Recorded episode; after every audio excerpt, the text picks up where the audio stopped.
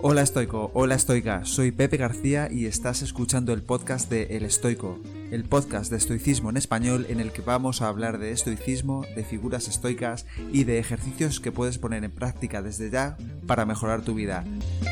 ¡Arrancamos!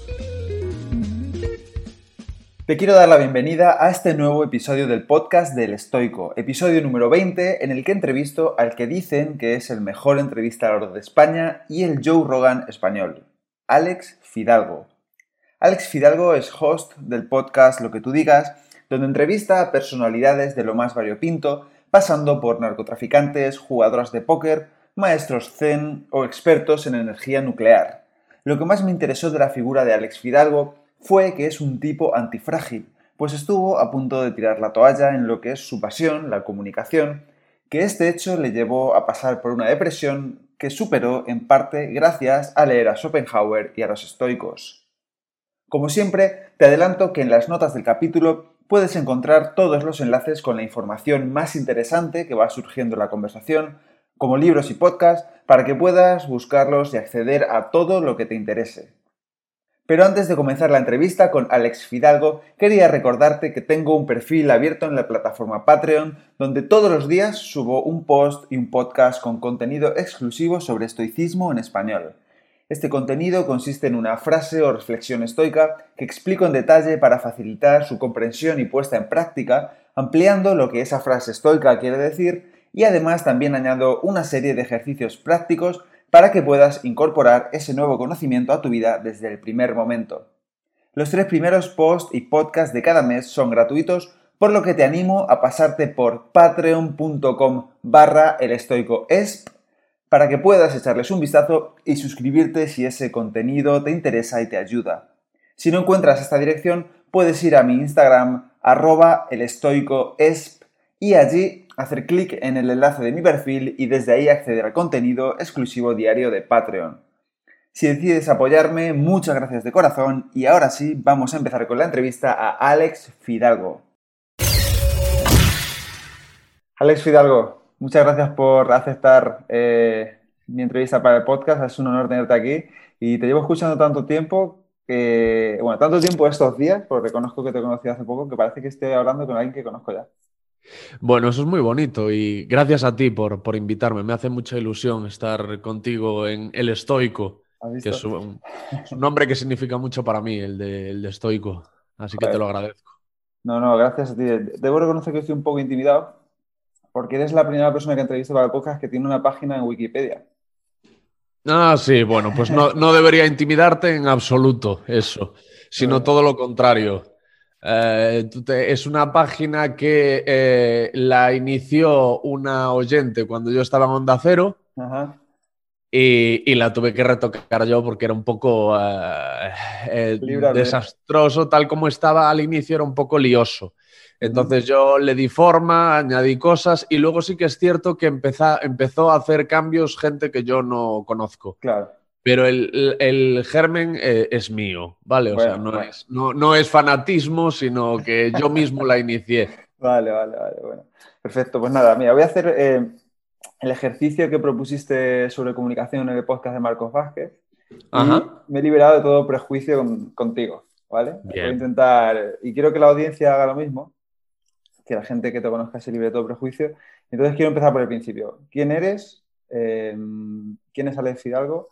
Eh, y cuál es la historia que hay detrás del camino que te ha llevado un poco hacia donde estás hoy, ¿no? Es, muy largo y normalmente cuando lo cuento eh, divago un montón, así que voy a intentar ser lo más breve que pueda. Eh, soy periodista, eh, me autodenomino perdedor en el sentido de que nunca lo he tenido fácil, no, no soy una persona con don de gentes, no soy un buen relaciones públicas, no me he ido abriendo puertas a, fuerza de ser simpático y agradable y de brujulearme inteligentemente entre la gente.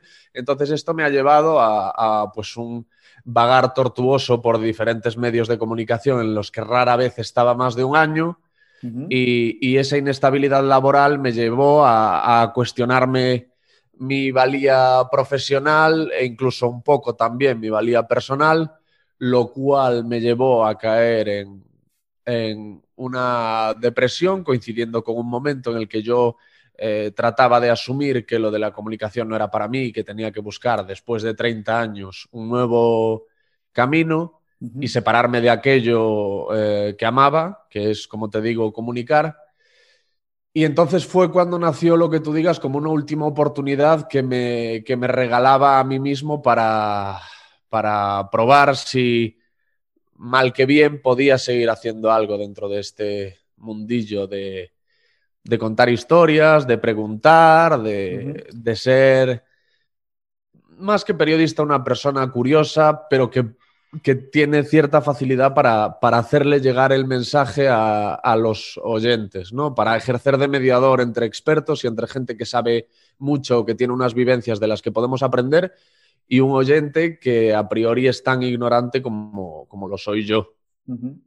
¿Y cuáles son, cuáles son los hitos de ese camino? ¿Cuáles son los, si tuvieras que decirme los hitos más importantes que recuerdas o que tú crees que han sido momentos clave para decir, vale, aquí ha pasado algo importante, para bien o para mal, y aquí esto tengo que resumir mi vida en estos hitos, en estos cinco o seis hitos, momentos clave.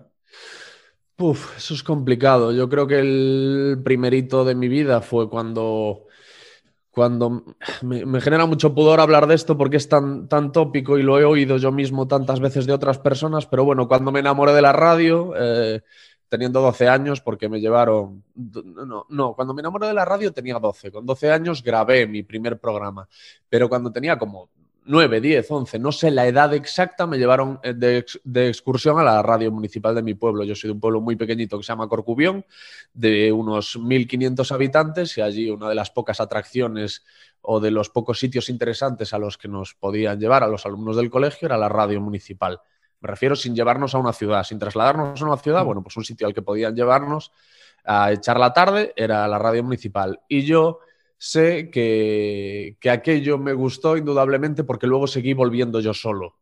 A todos nos pareció muy interesante la radio, yo creo a todos los niños nos llamó la atención, la gente hablando por el micrófono y todos los discos que en aquel momento había, que por desgracia ya no lo hay, es una imagen que a mí me encanta, la de las estanterías llenas de, de CDs y de cassettes. Vinilo, sí. y, y, y entonces yo seguí yendo por mi cuenta, seguía, y a los de la radio les hacía gracia, pero tenían un bocoso allí todos los días sentado y viendo como una radio, puedes imaginarte, muy pequeña y muy austera. Uh -huh. Pero yo estaba fascinado con lo que hacía la gente en el micrófono, con lo que hacía el técnico con la mesa y seguí yendo y ese fue quizá, lo marco como un hito, te lo cuento como un hito porque fue como el inicio de todo, ¿no? De, de, de, el, si, si, hay una casilla de salida que nos ha llevado a donde estamos ahora tú y yo charlando, es, es ese momento.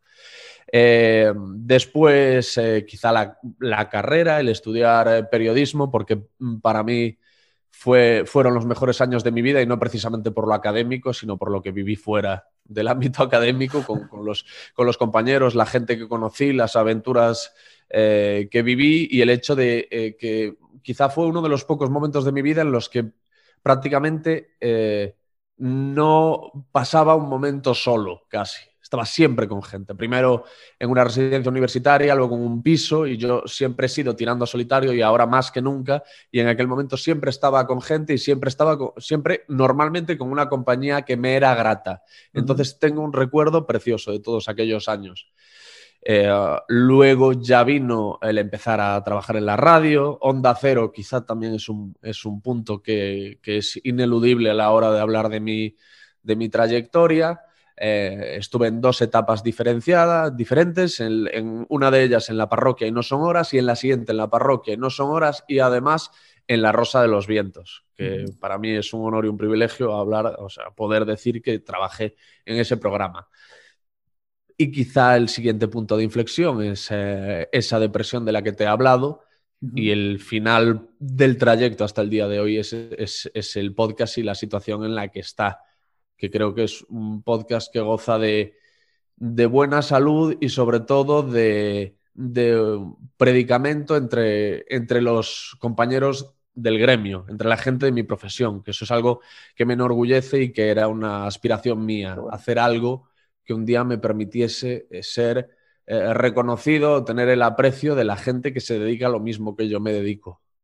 Qué bueno, joder, qué bueno, qué pedazo de, de camino, ¿no? La verdad es que... Sí, eh... ha habido de todo, ¿eh? De todas formas. Eh, un poco, me recuerda un poco al concepto este antifrágil, ¿no? Que no sé si conoces a Taleb, si has leído a...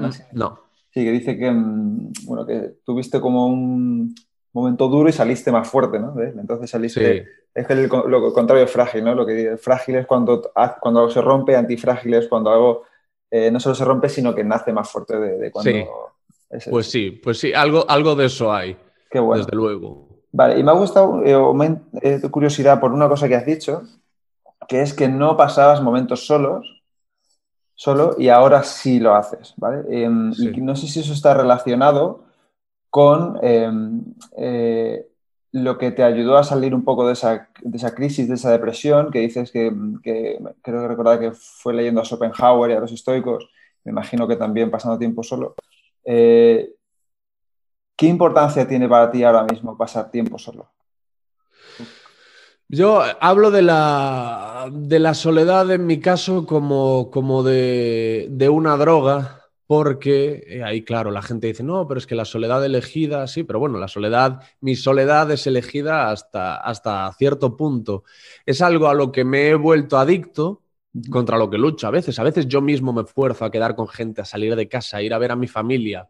Me esfuerzo, porque mi impulso natural ahora mismo es estar solo. Estoy más acostumbrado a la, a la introspección que a, que a socializar. Entonces, mi zona de confort ahora mismo es la soledad, es la lectura, es el cine, los documentales, la música, cosas que puedo hacer solo. Pero a la vez, eh, tengo el suficiente discernimiento como para saber que eso no es lo, ideal. Está bien que sea un porcentaje importante si quieres de tu vida, pero no que represente toda tu vida o que prácticamente el pasar tiempo con otras personas sea un 5% de tu vida. Entonces, esa tendencia a la soledad, yo sé que mm, no solo no me ha ayudado con el tema de la, depresión, sino que eh, la, mm, me ha empujado más hacia ella. Al final, una persona deprimida es una persona que se siente horriblemente sola, terriblemente sola. Y es más fácil que tú te sientas así si lo estás. es decir, porque ambos, ambos sabemos que tú puedes estar rodeado de gente, puedes convivir con un equipo de fútbol y sentirte solo. Pero ese mismo sentimiento, sin estar rodeado de ese equipo de fútbol, es atroz. Eh, porque eh, ni siquiera el ambiente en ese sentido te saca de esa sensación de soledad eh, tremenda.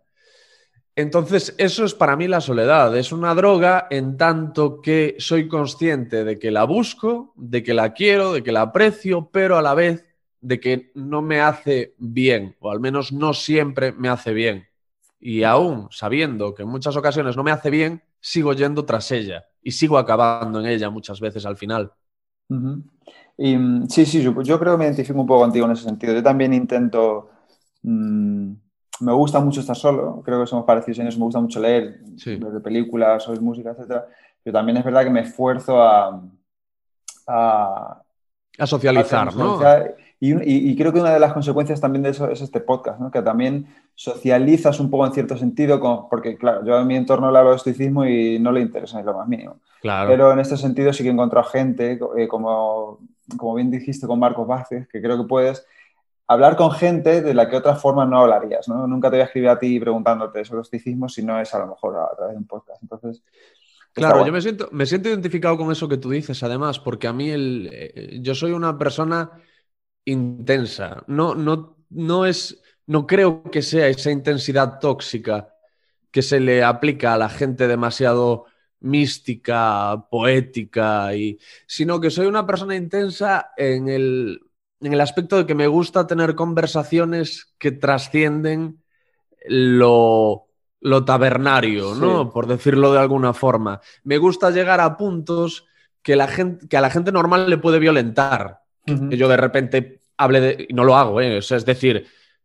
lo que pasa es que sí, sí quiero, eh, me gusta hablar de, eh, pues, qué sé yo, de la soledad, como lo estamos haciendo ahora, hablar de, la muerte, hablar de, cosas que nos da miedo y que yo creo que hay que naturalizar. También me gusta hablar del amor, me gusta hablar de todas esas cosas. Ahora sí que estoy quedando un poco más intenso, poético, místico, no, no, pero... de, verdad, de verdad que no, o sea, con curiosidad absoluta por ver cómo ves que al final son las cosas importantes de la vida porque son las que nos unen a todos, ese tipo de puntos, el amor, el temor a la muerte, eso lo tenemos todos, guapos, bajos, feos, gordos, altos, empresarios, eh, periodistas, entonces son temas que a mí me gusta tocar pero que es un poco violento que tú estés con, un colega de cañas viendo un partido de fútbol y, le comentes eso, ¿sabes? Tu, amigo te va a decir, ¿qué cojones te pasa, tío? en, cambio, en cambio, yo con lo que tú digas tengo como carta blanca, ¿no? Tengo como cierta legitimidad para decirle a alguien, tú, tú eres feliz, y si eres feliz, ¿por qué eres feliz? Sí. ¿Entiendes lo que te quiero decir? Perfectamente, porque a mí me pasa lo mismo. Yo, claro, yo a un amigo cuando estoy hablando de él no le puedo contar Em, que me interesa mucho cómo vivir mejor, por ejemplo. Me interesa mucho cómo, pues como dicen los estoicos, ¿no? pensar sobre la muerte, em, hablar de la dicotomía del control. A mí, ¿qué me estás contando? Yo he venido aquí a ver el fútbol y a... Si quieres hablamos de política un poco, pero déjame de rollo, que yo no vengo aquí a calentarme. Un buen ejemplo, me estaba acordando yo ahora, eh, hay un episodio que protagoniza Pepe Capelán. Pepe Capelán es, un, es, es, mi amigo, es un amigo mío que trabaja aquí en Galicia en el tema de la comunicación y tal, pero no es típico perfil de, de entrevistado de lo que tú digas, pero me parecía una experiencia interesante tener un podcast con él. Pues en ese podcast él acaba llorando. Yo es la, es fue la primera vez bueno, realmente fue la, segunda mm, por, una discusión que tuvimos y de la que también hablamos en su episodio, pero fue una de las dos veces que le vi llorando fue en, esa conversación. Con esto te quiero decir que se llega mucho más profundo eh, cuando, cuando estamos legitimados por esto que estamos haciendo. Sí, sí, sí, estoy de acuerdo. Y también me recuerda un poco a eso de la frase esta tan famosa, que no es ninguna tontería, lo de que eres la media de las cinco personas con las que más te rodeas. Em, si tú eres capaz de interactuar con gente a través del podcast que tiene esas inquietudes como, tú, pues seguramente te enriquezca mucho más que al final, pues amigos con los que conoces de toda la vida, pero que en realidad tienes en común, pues a lo mejor más bien poco, ¿no? En ese sentido de profundidad. Em, bueno, eh, siguiendo un poco, me interesó mucho lo que dijiste de Schopenhauer, porque yo es un tipo que estoy tratando de empezar a leer, eh, pero no sé muy bien por dónde empezar. Eh, creo que es un tío bastante complicado y que se basa incluso en la filosofía de Kant, si no he leído mal.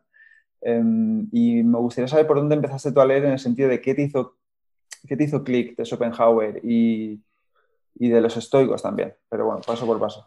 A mí me hizo clic de Schopenhauer el hecho de que, mira, yo, y es otra cosa que también está relacionada con lo que tú digas, creo que siempre eh, he buscado y sigo haciéndolo un mentor alguien como muy de, las películas y de la literatura, ese señor mayor y sabio de las tribus que te coge de la mano y todas esas dudas que tú tienes sobre la vida te dice, yo te voy a ayudar. Me ha pasado un poco que, en algún momento puede que lo, que lo hablemos, pero con Dokusho, tú escuchas el episodio con Dokusho Villalba, que sé que pronto va a estar contigo y, me alegro por ello porque sé que es un, privilegio. Gracias a ti. Gracias a ti porque no lo conocía. Y el tema es que tú escuchas el episodio y ves que hay algo más allá de una entrevista. Hay una persona que está, porque lo, sé porque lo comentó alguien en Evox, que se da cuenta de que hay un, chaval buscando respuestas, no hay un entrevistador haciendo una entrevista. Y es cierto, y pasa lo mismo cuando hablo con Alejandro Dolina, que es un sabio argentino al que yo admiro mucho y que también para mí es, es, un alguien em, a quien puedo tratar de faro, y hacerle ciertas preguntas para que me ayude a orientarme. Pues el tema es que en Schopenhauer yo encontré un poco a esa persona, porque él tiene una visión del mundo que coincide con la mía, en el sentido de que a una persona que tiene una visión oscura de la vida y de lo que le rodea, eh, que tiene una, persona que es tendente a la depresión, una persona que es pesimista, que es, una de las características con las que se describe el trabajo de Schopenhauer, ¿no? Como el, pesimismo. A una persona pesimista, tú no le, a mí no me puedes ayudar hablándome de lo bonita que es la vida. Porque es como, yo no soy ciego, eh, no necesito... No necesito que tú me, digas, joder, mira las puestas de sol, eh, qué bonitas. A mí no me va a funcionar eso. A mí no me, no me van a funcionar las tazas de Mr. Wonderful. Yo necesito que tú primero estés en, en el punto en el que yo estoy, de decir, efectivamente, hay cosas en el mundo que no son fáciles de asimilar y no van a desaparecer y tienes que asumir que están ahí. Pero lo voy a hacer contigo y te voy a eh, ayudar un poco a orientarte, a brujulearte y a convivir. Porque eso es lo que yo intento siempre y tiene que ver mucho con, con los estoicos, yo creo. Mm. Que lo, que, lo que hace poco me escribió por correo electrónico, porque es muy normal que cuando hagas, y a ti, a ti, te estará pasando, cuando tú haces contenidos como estos, hay gente que te escribe más allá que para felicitarte por lo que haces, para contarte estoy pasando por esto, me ayuda a escucharte hablar de esto. Y hace poco me pasó a mí que me, que me escribieron y yo les dije algo que tiene mucho que ver con los, con, el, con los estoicos y con Schopenhauer. Yo no soy ningún experto en filosofía, ¿eh? digo, porque alguien ahora puede puntualizar, no, Schopenhauer, no lo sé, no hablo como experto, hablo como un lector ignorante absoluto, pero creo que una cosa que saco de los dos es que lo que te enseñan es... Eh, a, no, no, no pretenden que cambies para ser mejor, sino el objetivo, el fin último de ellos es que aceptes como eres de una vez. Y a partir de ahí florezcas, crezcas, mejores, pero las cartas que tienes son las que son y, hay que jugar con ellas. o sea, el primer paso es asumir, vale, joder, son tus cartas, tío. No eres el tío más alegre del mundo. No lo vas a ser no, no tiene sentido. Ojalá que sí, pero lo normal es que no. Porque si con 35, con 35 años soy así, quiere decir que este barro llevamos moldeándose 35 años. no va a cambiar, no lo vamos a remodelar en dos años con una charla de, del... Siempre me olvido el nombre de este señor, Tim Robbins o como se llame. Bueno, este, Tony Robbins o, o, con, coaching o con alfombrillas de Mr. Wonderful. joder, o sea, sin desmerecer. Yo opino que, el placebo y el efecto positivo de las cosas es lo mismo. O sea, da absolutamente igual que sea placebo o que te haya funcionado. Porque el resultado al final es el mismo, que es estoy mejor. Entonces, si hay alguien a quien le funciona, a mí no. A mí no. En cambio, sí que alguien me diga, te entiendo, te entiendo porque yo estoy o estuve en la misma situación en la, que, en la que estuviste tú y mis reflexiones me llevaron a estas conclusiones, que me da la sensación de que es lo que hace Schopenhauer conmigo. O sea, es como esa figura de la que te he hablado, como ese mentor, como ese señor mayor que te, que te enseña. Lo mismo me pasa con Epícteto, eh, lo mismo me, pasa con Cicerón, pero Cicerón no es exactamente estoico, ¿no? Pero eh, es, eso, ¿no? Es... Em, esa sensación de vamos, voy a ayudarte, te cojo de la mano. No te voy a a mí tampoco te puedo decir que nada me haya, me haya hecho clic o que haya leído algo de Schopenhauer y haya dicho Eureka. Sí, es más un continuo, ¿no? Claro, es igual que yo creo que los que lo mismo, que es lo mismo que pasa con los estoicos. Los estoicos no hay nada que te digan, ¡buah! que te vuele la cabeza, no me puedo creer esto que acabo de leer. Pero sí que te, te dicen cosas que dices, joder, pues no lo había pensado así. Claro, claro. Parten de eso, ¿no? Justo eso. A mí me pasa un poco lo que a ti. Yo, el, el rollo este, y decimos Mr. Wonderful por generalizar, porque creo que decir Mr. Wonderful. Eh, Perdona, que me Mr. Wonderful. Sí, sí, pero lo explica bien todo, yo creo. Creo que tiene sentido. Yo creo que es un poco como esa hojarasca que, que tú la enciendes y, y, arde mucho, pero se apaga enseguida, ¿no? Que lees una frase y sí es verdad que te gusta y dices, ah, qué guay, pues iba a ser un día bonito, tal, no sé qué, pero y luego ya en cuanto cierras el libro y, sales a la vida real, a lo mejor ya, ya ves que no es así. Es un golpe de. Es un chute, no sé si es, si es dopamina el neurotransmisor adecuado para esto, pero es como. Hay un efecto que se produce. Yo no sé si tú has ido al psicólogo. No al psicólogo, pero sí he hecho coaching. Vale. En el, en el psicólogo o se producía un efecto cuando yo iba a sesiones de psicoterapia que a mí me recordaba mucho, bueno, me recordaba, no porque no tengo memoria de tal cosa, pero que yo relaciono mucho con la confesión religiosa. Yo creo que una persona religiosa, católica, una vez se confiesa, se siente mucho mejor, muchísimo mejor. Pero es, una, es, una, es un bienestar ficticio, efímero, que yo creo que al día siguiente no, no se levanta diciendo, ay, qué bien estoy porque me confesé ayer. A mí con la psicoterapia me pasaba algo así. Había como un ejercicio de descarga, de catarsis o de como lo quieras ver, y salía de la sesión sintiéndome de puta madre. Pero al día siguiente estaba más o menos igual. Y creo que eso es lo que te puede pasar con una charla. Eh, de eso no, no, quiero tampoco mencionar a nadie. Me arrepiento incluso de haber mencionado a Robbins. porque, ¿qué culpa tiene este señor? Si, si lo que hace lo, hace bien, pues bien merecido tiene todo lo que lo hace, lo hace muy bien, la verdad. Por eso te digo. Pero quiero decir que. Mm, no me parece que, que, que eso te pueda cambiar tanto. Claro, claro. Es justo eso que te decía, que yo creo que es un chispazo que luego se te pasa y luego a mí lo que me pasa con el estoicismo es que es algo que es más lógico para mí, más racional y que tiene más una aplicación real en la vida eh, prácticamente casi en cualquier situación. claro. Yo creo que eso me convenció más aparte de que digo, bueno, si esto es algo que ha perdurado dos mil y pico años, es porque aquí hay algo, o sea, no es algo que tú... Claro, pero tú, por ejemplo, lees el Enquiridión de Pícteto y, te puedes imaginar que eso que estás leyendo te lo está diciendo ese anciano sabio del que yo te hablo.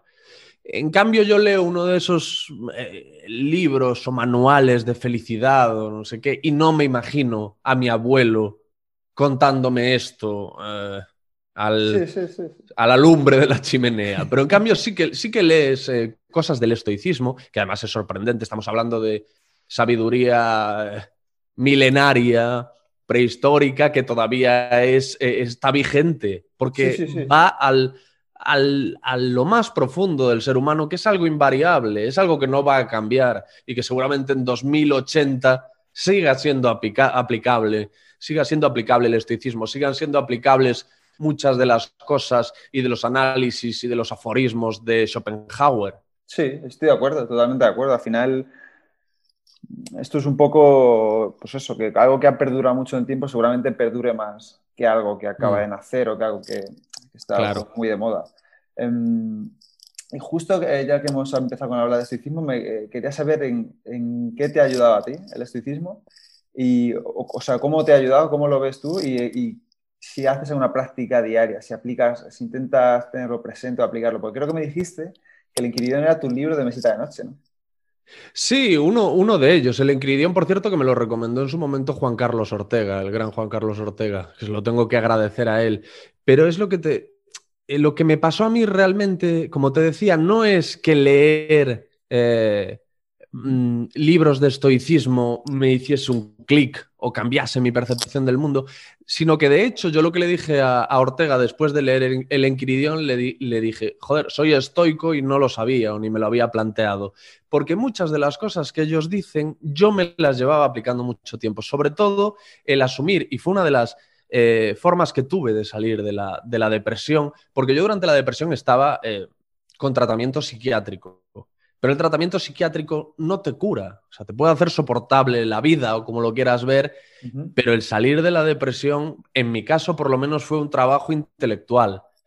Y, y lo que, lo que, mm, una de las cosas Mm, que dicen los estoicos que yo fui aprendiendo primero por mí mismo y luego también leyendo, leyéndolos a ellos, es que no tenemos control sobre lo que pasa fuera de nosotros. Que fíjate, Schopenhauer dice algo que tiene mucho que ver con esto, que es, eh, es difícil encontrar la felicidad en uno mismo, fuera de uno mismo es imposible.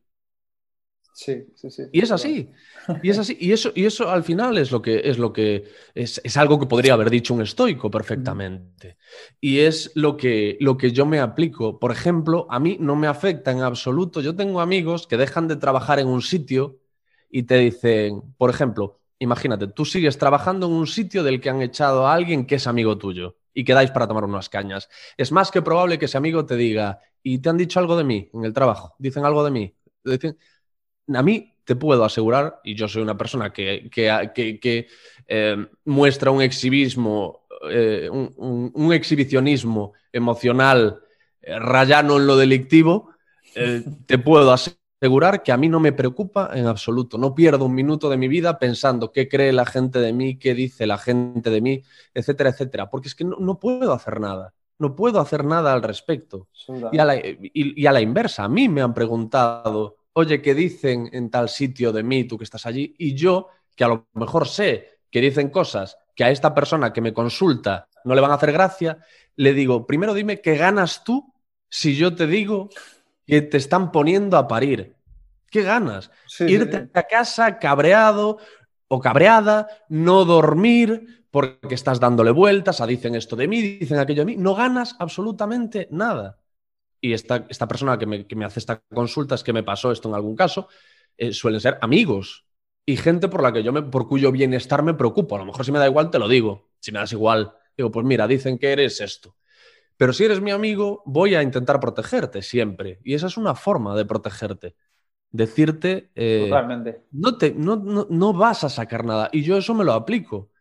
Me- No, no quiero. Mira, una cosa, eh, otra cosa que, que he hecho en alguna ocasión. A veces, quizá con la mejor de las intenciones, alguien ha venido y me ha dicho, hostia, he estado con no sé quién y me ha dicho una cosa de tu podcast que, joder, por ejemplo, que es una, es una frivolidad lo que puedan decir de mi podcast, que tal.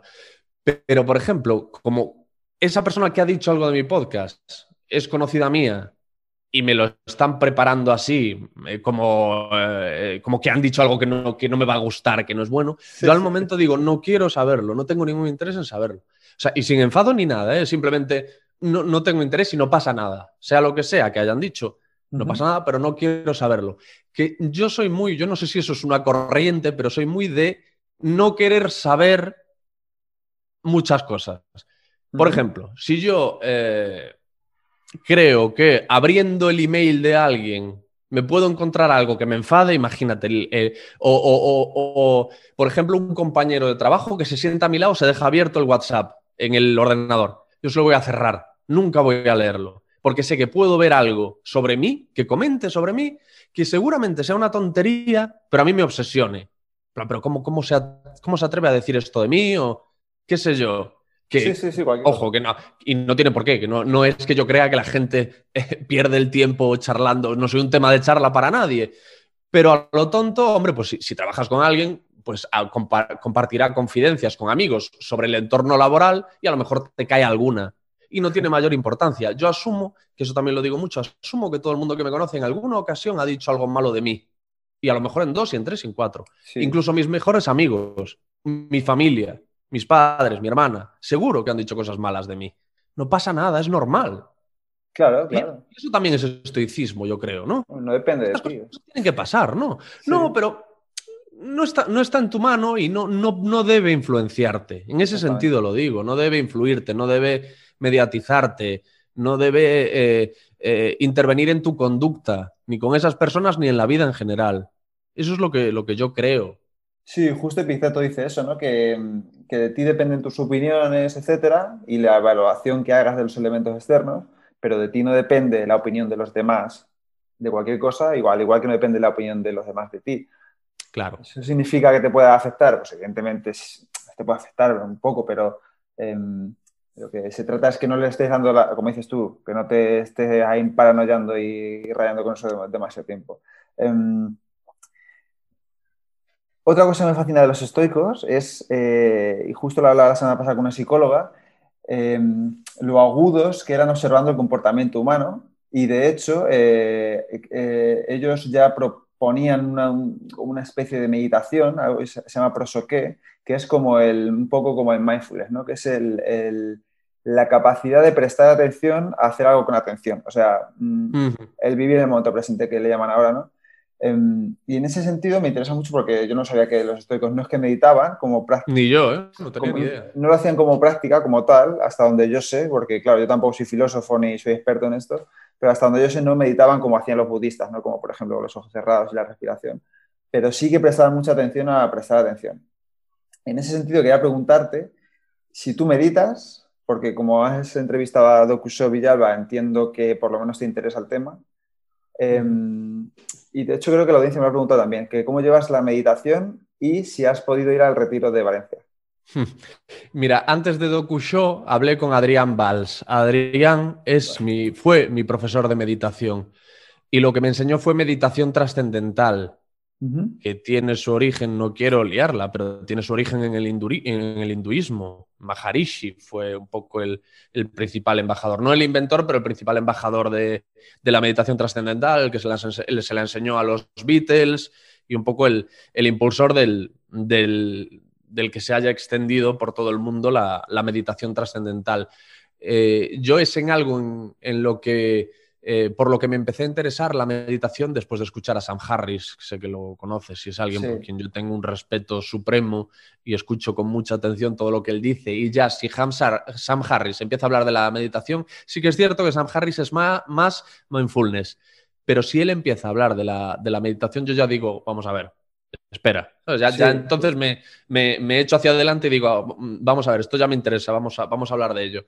Y después eh, también escuché hablar de meditación trascendental a Jerry Seinfeld, que es un tío tirando a, cínico, a escéptico, a no es alguien susceptible de que creas, eh, este ha caído en cualquier encantamiento de un embaucador que le ha dicho tienes que hacer esto y siempre ha defendido que, a él le, va muy bien y que lo hace a diario. El, Y el cineasta David Lynch y, otra gente brillante. Entonces yo ahí digo, vale, me interesa. y, entonces eh, me informé de cómo podría estudiarlo. Llegué hasta Adrián, que vive en un pequeño pueblecito de aquí de Galicia, que está como a una hora y pico de, donde vivo yo actualmente. Y estuve yendo pues durante una semana a aprender meditación trascendental con él hay una especie de rito inicial eh, hinduista que eso para mí, ¿cómo decirte? Para mí es como, como un paso intermedio antes de aprender, pero tampoco tiene mayor relevancia porque yo no soy, pues eso, no, soy religioso, no hay ninguna religión todavía que me haya rescatado. Entonces, eso es, una, es, un, es un ritual que yo, lo, yo ese tipo de cosas siempre las respeto y una vez pasamos ese, ese ritual inicial, que simplemente, bueno, pues una, serie de, rezos, es como una, como una introducción dentro, de, dentro del mundo de la meditación trascendental. Luego ya empezamos con, la parte práctica.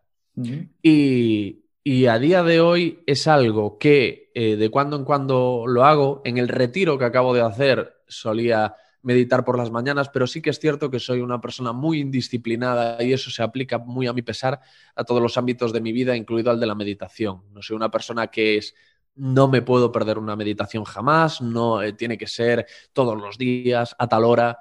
Es decir, por 20 razones diferentes me puedo despistar y me la puedo saltar. Entonces no he sido todo lo constante que debería serlo. Sí que es cierto que durante un tiempo lo fui y me hizo bien. Mm, eh, lo sentí como una, como una suerte de depuración mental. Eh, lo hacía por la mañana, a primera hora en ayunas, y sí que pasa algo de eh, hablaba de que cuando estamos en silencio, si estamos en silencio el tiempo suficiente, nos damos cuenta de que tenemos la cabeza llena de grillos. Empezamos a escuchar muchísimo ruido que está dentro de nosotros. Y es verdad, es una forma de decirlo, pero eh, si uno está en silencio, simplemente eh, sentado en, el sofá de su casa, en silencio absoluto, en la soledad más absoluta, se dará cuenta de que de repente está de todo menos tranquilo, porque te empiezan a, saltar pensamientos de todo tipo, eh, cosas de tu familia, de tu trabajo, de tu día a día, de lo que sea. Eh, y efectivamente eso es lo que me pasaba cuando empezaba a meditar y lo que hacías con la meditación es que efectivamente poco a poco ibas acallando, ibas como bajando el volumen de ese ruido. Y el punto, aún no lo tengo muy claro, pero creo que el, fin último de la meditación o el, máximo estado que uno puede alcanzar de, bienestar meditativo, al menos en, lo que concierne a la trascendental, es un momento en el que parece que te han desenchufado. Eh, es como un momento en el que de verdad te quedas en blanco, que eso para las, para las personas que somos rumiativas como yo, que siempre estamos, yo siempre estoy preocupado, siempre tengo cosas en la cabeza, llegar a ese punto, incluso fíjate, yo sentí, sentí cuando llegaba a ese, a ese momento, sentía como una especie de vértigo, como que de repente estabas, porque como que dejas de, de percibir tu cuerpo, ¿sabes? Porque ya eso, cuando estás 15 minutos en la misma posición, el cuerpo poco a poco vas dejando de... Y dejas de percibir tu cuerpo y al dejar de tener pensamientos es como que estás flotando un poco, ¿sabes? No quiero sonar muy, porque es que no lo soy, no soy un tío muy, muy místico ni muy... Pero, pero es algo así, es como un momento de tranquilidad absoluta en el que no te está perturbando absolutamente nada, pero que en mi caso te estoy hablando de momentos de 5 segundos. Sí, sí. Yo entiendo que el meditador trascendental que ha alcanzado la excelencia es capaz de estar la, la sesión entera de 20 minutos desenchufado. Yo no, yo eran momentitos puntuales que yo pensaba, esto debe de ser lo que ellos llaman trascender. Claro, eso te iba a preguntar, yo no sé qué es la meditación trascendental. Es que más o menos te lo, te lo, he explicado. Son como eh, dos sesiones, eh, vamos, el protocolo son dos sesiones diarias de 20 minutos cada una. Una eh, nada más te levantas y la otra un par de horas después de comer. Es importante que no estés haciendo la digestión en ese momento, eh, es preferible que no hayas tomado ningún excitante tipo cafeína y, en ese momento eh, se supone que lo que haces, pues como te digo, es, es limpiarte un poco. Es, y la diferencia entre la, meditación, en la meditación trascendental, eh, el lema es tómalo como viene. Es decir, no te esfuerces demasiado en nada no te esfuerces demasiado, no, te esfuerces en quedarte en blanco. No te, no, eh, eh, creo que en la, no lo sé, pero en la meditación de atención plena o en el mindfulness sí, tiene, sí hay un, trabajo de concentración importante que en la meditación trascendental tampoco, tampoco sí, en la respiración, ¿no? O, en el vientre o los Claro, aquí no hay, no hay nada de eso. Es lo que, lo que te dan es como una especie de, instrucciones para que eh, más que apartar lo, que piensas o, esos pensamientos que te asaltan, en lugar de apartarlos de tu cabeza, los eh, aceptes, los dejes entrar y los dejes pasar. Viene a ser algo así. Lo observas y ves, dice, vale, estoy pensando esto y desaparece o algo así. Claro, es, es, eh, yo lo que, lo que me suele pasar cuando lo hago es como que estoy pensando en algo y a la vez me estoy diciendo a mí mismo, vale, estás pensando en una cosa, no estás ahora mismo con la, con la, no estás trascendiendo, como lo quieras llamar, estás, tienes pensamientos en la cabeza, despídelos amablemente, o sea, intenta volver a, porque tú tienes un mantra. Lo que pasa es que no es ese mantra que vemos en, el, en el budismo, creo que es en el que estás en la posición del loto y haciendo, o por lo menos el que se ve en la, en la, en la televisión, en las películas, que haces un ruido, om, om, om. Aquí no haces ningún ruido, ni hay ninguna posición determinada. Yo normalmente lo hago en este sofá que ves, que ves aquí detrás, eh, y sentado como estoy, como estoy ahora, con las manitas entre las piernas. O sea, si tú, si tú me vieses, pensarías que estoy apaciblemente dormido, por ejemplo, pero no pensarías, está meditando. Es una postura, es como aboga mucho por la, por la naturalidad absoluta. Que en ese sentido, que en ese sentido es un poco estoico también, yo creo. O sea, te hablo eso, desde de lo poco que yo sé, que yo no soy ningún experto en estoicismo, pero me parece que el, que el estoicismo aboga mucho por eh, también aceptar lo que viene. El, take it, es el lema de Maharishi. El lema de Maharishi, que es take it as it comes. Eh, tómalo como viene. Eh, que luego esto lo alargó Adrián Valls en la conversación que mantuvimos y decía algo así como, tómalo como viene, si no viene, ve a buscarlo, si es demasiado difícil, olvídalo. Algo así. Qué bueno. Eso me recuerda un poco a, no sé si, si sabes quién es un tipo que se llama Naval Ravikant que ha estado en el podcast de Joe Rogan precisamente. Sí, sí, sí. Em, y él hace ese tipo de meditación, ¿no? Él dice que le ha cambiado la vida y que él lo que hace es, hace ese tipo de meditación, que yo no sabía que era meditación trascendental, y él dice que para empezar a meditar realmente, a trascender, por así decirlo, tienes que estar 60 días seguidos durante una hora haciendo eso que tú dices, ¿vale? Que dice que eso lo que hace es ponerte el, inbox a cero, ¿no? Como él lo llama. Eh, y es mirar, eh, dice, bueno, tú te sientas en una posición cómoda una hora y dice, tienes que, eh, no tienes que hacer nada, simplemente no tienes que poner una posición, no tienes que fijarte de respiración, no tienes que forzar nada, simplemente las cosas que vienen, vienen, tú las ves y se van. Y tienes que estar así una hora durante 60 días. Y luego ya se supone que en ese tiempo has puesto el inbox a cero y entonces empiezas a meditar de verdad. Entonces, bueno. Bueno, sí, sí, sí. Sé, quién es Naval Ravikant, porque además se está. Em, em, eh, está apareciendo en muchos podcasts eh, estadounidenses que sigo y que conozco, pero no estoy familiarizado con. Quiero leer el libro que ha publicado, que es el origen de que esté en tantos sitios, sí, ¿no? sí. Y, lo tengo, pero tengo tantos pendientes. Tengo también pendiente uno de Ryan Holiday que habla del estoicismo. ¿La quietud, o cuál? No, uno que todavía no está, creo que todavía no está en castellano. De, hecho, de hecho, creo que ya lo he pedido y que me va a llegar cuando esté disponible en España, que es dentro de dos meses, que es... Eh, Daily Stoic. estoicismo, sí. Es que no sé cómo se llama en castellano, pero es el Daily Diario para estoicos. Sí, diario, para, diario para, para, estoicos. Hay algunos libros que, que, los leo en inglés. Estoy empezando ahora uno, precisamente, que es, que es interesante también, sobre eh, cómo utilizó, eh, Abraham Lincoln era una persona con tendencias depresivas, era alguien de quien la gente, a, quien la gente que conocía eh, definía como eh, eternamente melancólico.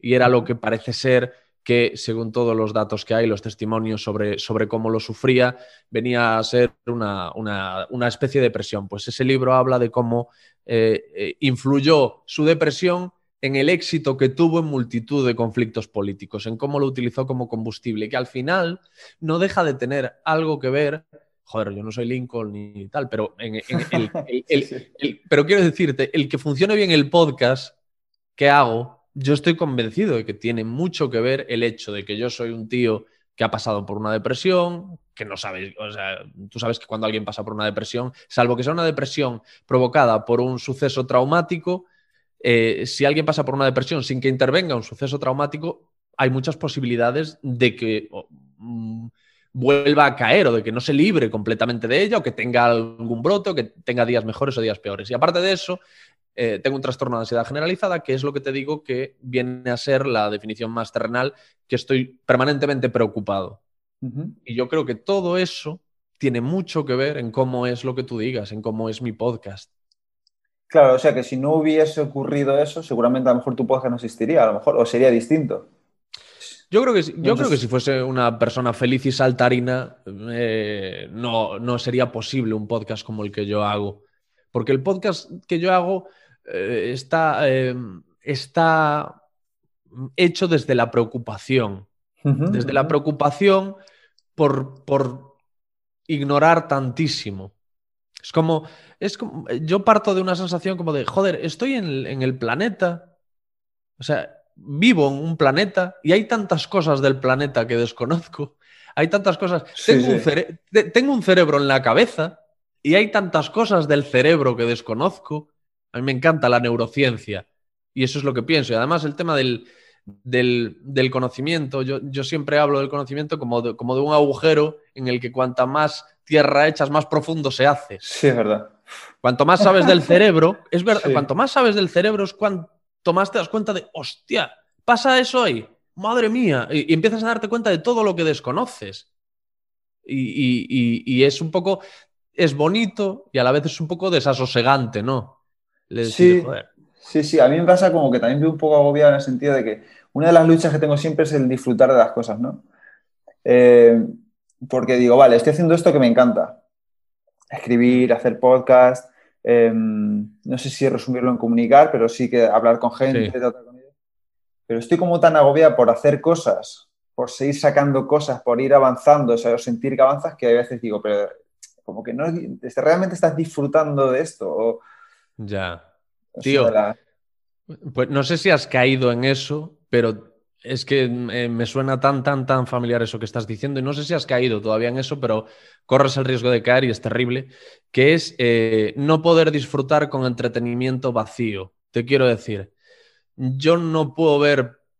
Em, me cuesta mucho ver películas fantásticas o películas que yo no crea que me están aportando algo que me viene bien. Por, o sea, es como que no puedo disfrutar con entretenimiento que no sea funcional.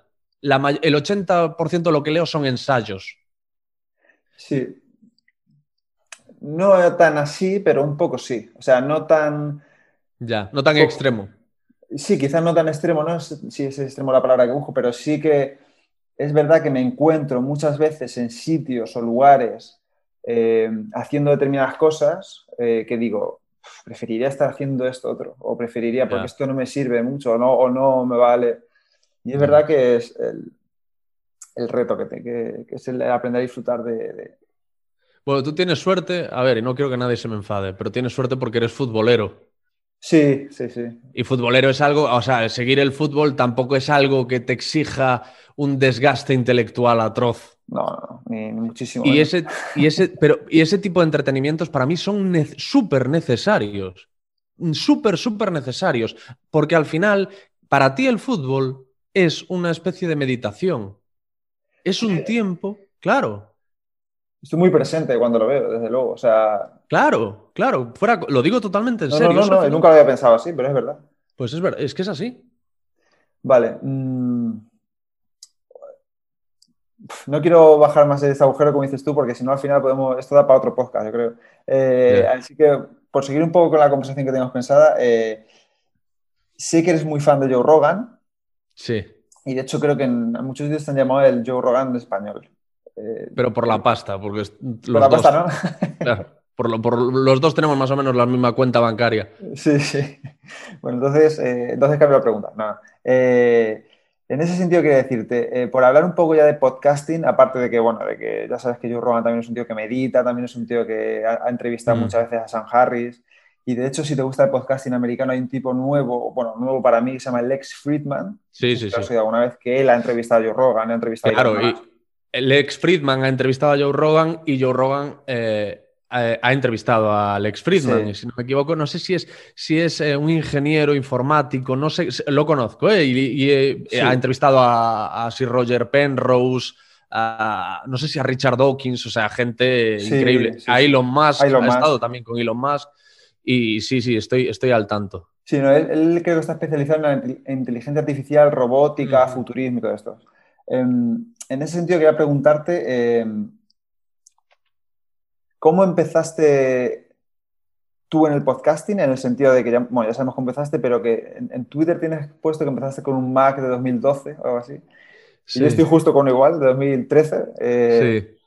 Eh, ¿Cómo empezaste en eso? ¿Cuáles fueron tus primeros pasos? Y si te inspiró alguien para empezar en el mundo del podcasting. Sí, no es que quisiera ser como alguien, pero sí que... Eh, hmm. Sí, sí, sí. Me, inspiraron eh, Joe Rogan, precisamente, y Mark Maron, de WTF. Yo siempre he dicho que son los padres de... Son ambos los padres de lo que tú digas. Porque sí es cierto que hacían un formato que, que, que yo es decir, yo ya tenía la semilla de ese, de ese tipo de formato por La Rosa de los Vientos.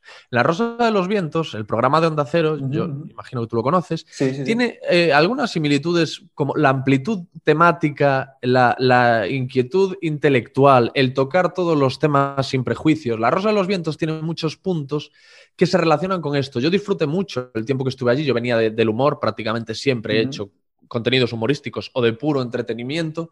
Y en La Rosa de los Vientos descubrí todo eso, ¿no? De, lo interesante de, las creencias, de, la forma de pensar de, la gente, de la astronomía, de un montón de temas que luego he explotado en, lo que tú digas y sobre todo en los primeros, en el inicio de lo, de lo que tú digas, a mí me ayudó mucho venir de La Rosa de los Vientos, porque cuando yo me contactaba con alguno de los primeros invitados, eh, incluso el primero de, todos, que fue el bioquímico José Miguel Mulet, me, reconoció, me conocía por, por, mi paso por la Rosada de los Vientos, que fue efímero, fue una temporada, pero él es oyente y me conoció de eso y, tuvo que ver en el hecho de que aceptase el envite y, estuviese en ese primer episodio de lo que tú digas. Entonces, esa semilla ya la puso la Rosa de los Vientos, el de necesito hacer algo que eh, haga que no sea simplemente pues, eh, un, programa de una hora que es que me río mucho y me lo paso muy bien, que es otra cosa que me parece vital y súper importante. Pero y de hecho fue a lo que me dediqué, como te digo, la mayor parte de mi carrera hasta ese momento. Pero eh, lo que me gustaba mucho de La Rosa de los Vientos y lo que le decía a la gente siempre que hablaba de La Rosa de los Vientos es que a mí lo que, lo que me, más me interesaba es que era muy difícil que tú terminases de escuchar un episodio completo de La Rosa de los Vientos sin ser más sabio. Y eso me parecía precioso. Digo, joder, eso, vale mucho, ¿no? Entonces yo tenía la cosa en la cabeza de, tengo que hacer un programa en el que pase eso. Que tú después de un episodio digas, joder, y te, te invita a la reflexión. Y como digo yo siempre, que encuentres respuestas, pero también que encuentres preguntas nuevas.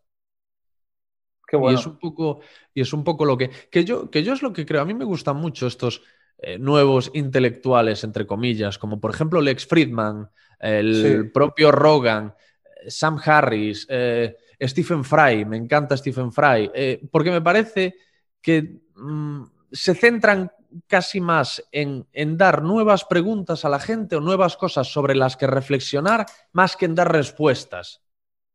¿Sabes? Y me parece que son, no son soberbios, que es una cosa que a mí me pone muy nervioso. La gente que es, que es soberbia, que es paternalista. Yo últimamente lo estoy viendo mucho en las redes sociales. Eh, hay algunos que yo sé que, lo, que seguramente sea sin, sin intención, pero a veces en la divulgación estoy viendo gente que me resulta un poco soberbia en, cómo se dirige a, sus seguidores o a, los que ignoramos muchas cosas de, de, ciencia o de cómo tenemos que actuar correctamente durante la pandemia o qué sé yo. Y entonces a mí me gusta que esa gente de la que yo te hablo me parece humilde Me parece que tiene e, esa intención de aprender, no de yo lo sé todo. Pues es que a mí me flipa mucho porque precisamente Joe Rogan, es verdad que San lo escucha un poquito menos, pero Joe Rogan me flipa que tú ves un podcast suyo son cinco horas. Sí. Y él, en todas las entrevistas que hace, me da la impresión de que no tiene ni idea de... No, de que no tiene ni idea, de que él hace preguntas que haríamos tú y yo, que haríamos a alguien que no tiene ni idea del tema. Y es que habla de psicodélicos, de inteligencia artificial, de política, de, de, mente. Entonces, eh, pues sí, eso es una capacidad a, quizá entrenar, yo creo, a mejorar, ¿no? El hecho de hacer preguntas para aprender, más que para decir, más que para dar tu versión de, las cosas, ¿no? Quizás que es lo que... que yo te, he metido, te he hablado de Joe Rogan como un nuevo intelectual, pero realmente Joe Rogan de intelectual no tiene nada.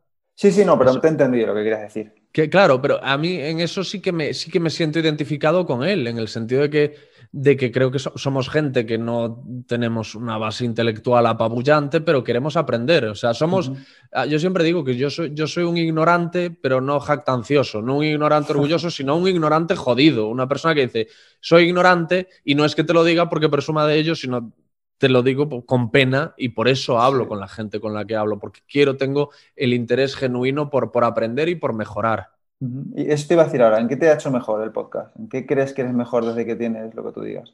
En, mucho. Me conozco mucho más, conozco mucho más al ser humano, conozco mucho más el mundo que me rodea, el porqué de muchas cosas, eh, por qué unas cosas funcionan así, por qué otras cosas que deberían funcionar no funcionan por qué a veces eh, una de las cosas que, te, que, vienen muchas veces de la mano de la depresión y que yo eh, sorteé con éxito desde prácticamente, prácticamente el primer momento es la asunción de que el mundo conspira en tu contra. O de, que hay, o de que hay gente que no duerme pensando en cómo joderle la vida a Alex Fidalgo. Entonces, el, hablar con gente, conocer, leer, formarte, te ayuda a darte cuenta de que tampoco las cosas son así, porque de hecho en eso incide mucho también en, Schopenhauer. Lo que pasa es que Schopenhauer se pasa a tres pueblos, pero Schopenhauer es muy del rollo de, oye, la calle está llena de hijos de puta. O sea, te vas a encontrar con gentuza por todas partes. O sea, él se pasa un poco con eso, pero está, pero está bien, ¿sabes? O sea, porque eh, Schopenhauer es el abuelo cascarrabias. Sí, sí. El, para mí los, estoicos son, son, los abuelos cariñosos de siéntate aquí, charlemos sobre cómo es la vida, no sé qué. Y Schopenhauer es el típico abuelo que lo tienes por casa cagándose en todo y, gritándole a la tele y no sé qué, pero es un sabio, pero es alguien de quien puedes aprender. Pero yo los, veo así, ¿sabes? O sea, antropomorfizándolos, que ya son, ya son personas, eh, los que escribieron esos libros, pero ya no están entre nosotros, y antropomorfizándolos ahora mismo, me los imagino así. Qué guay. Qué guay. Y vale, sí, estoy contigo en que la verdad es que se aprende mucho, sobre todo a escuchar, yo creo también, ¿no? Y claro. organizar mejor tus pensamientos, estructurar cosas. Em, está guay. ¿Y en qué, en qué crees que es tu podcast diferente al resto? Porque hay tantos hoy en día, yo me meto, yo no sé ya qué escuchar, sinceramente. Entonces. Ya. No, no, no había no había, no había tantos en, el momento en el que empecé, por lo menos tantos con el formato de, lo que tú digas como, como, como ahora.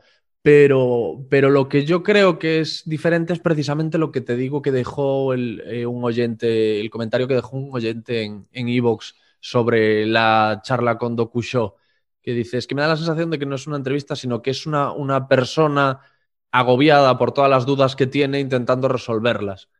Y es un poco eso. ¿Sabes? No hay, no hay un estudio concienzudo. Yo jamás pienso, le voy a hacer esta pregunta a, mm, esta persona porque la gente va a flipar con esta pregunta, porque va a decir, amigo, ¿cómo, o fíjate cómo le ha metido esta pregunta o cómo...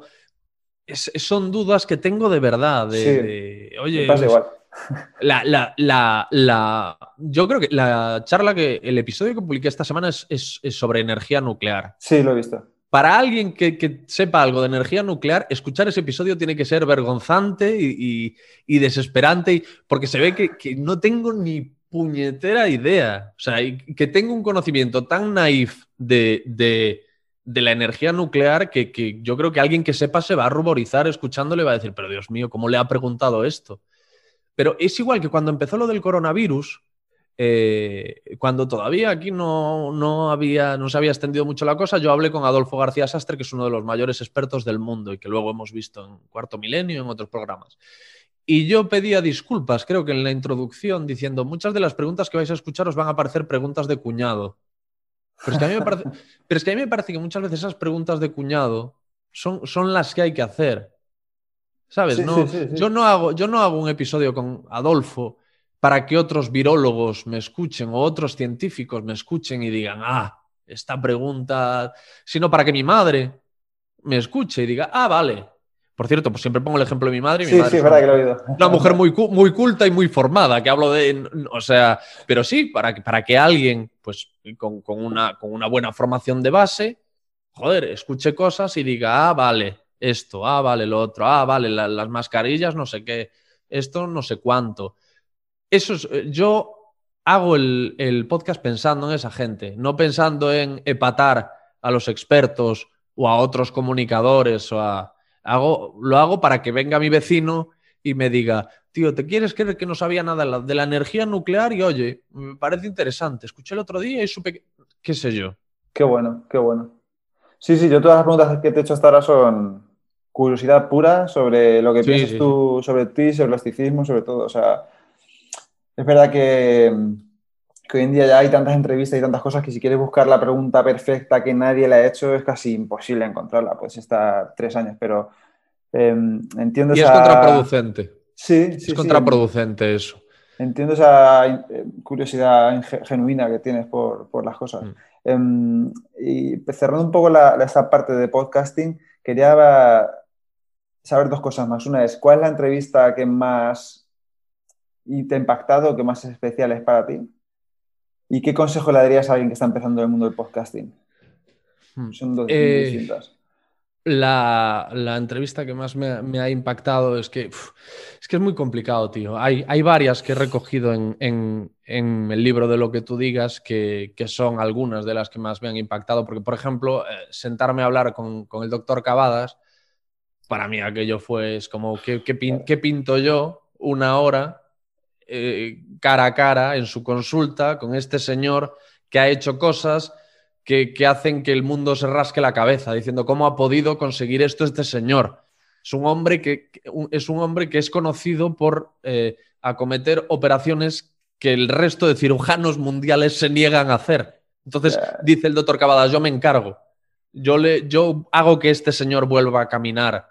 Yo no, no sé, yo le reimplanto a este hombre una mano, cosas increíbles. Entonces, estar sentado con aquel hombre, charlando de tú a tú, es una sensación, lo que, y además es una persona muy, muy distante. Y, hasta ese momento estaba acostumbrado a que lo que tú digas fuese siempre como muy cálido, muy íntimo, muy... Y entonces eh, añadió un punto de dificultad que, si bien en el momento te produce sudores fríos, luego en la distancia lo agradeces. Dices, está bien a veces encontrarse con esto, con este tipo de obstáculos, porque al final creces. Y, si después te, vuelves a encontrar con una persona así de distante, ya tienes un poco de callo. Exacto. Pero me pareció interesantísimo, ya te digo, para mí fue un honor, es alguien a, quien, a quien admiro por, por su trabajo y fue, fue, pues lo recuerdo como muy impactante, como también la de Laureano Ubiña, que es un narcotraficante eh, muy famoso, gallego, y del que yo he escuchado hablar muchísimo de niño. Y era como, pues no sé, hablaba de Laureano Ubiña, era un delincuente, estaba en la cárcel y era como un poco el hombre del saco. tú pensabas en, los narcotraficantes de aquellos tiempos y pensabas en gente muy peligrosa.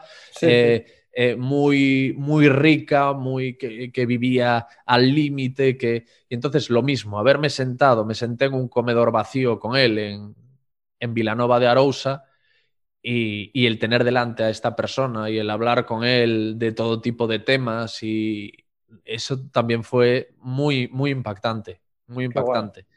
Y, y, como está por Rodrigo Cortés, porque es una persona a la que, bueno, yo eh, todo el mundo con quien he hablado opina igual, es alguien a quien puedes escuchar hablar durante horas, embelesado. y disfruté mucho de aquella charla. Es que hay tantísimas, las que me dejaré en el tintero, hay muchas. Con Juan Carlos Ortega siempre he empatado muy bien y he grabado en tres ocasiones. La última fue en el teatro haciendo una suerte de making of en el que yo iba detrás de él con la grabadora.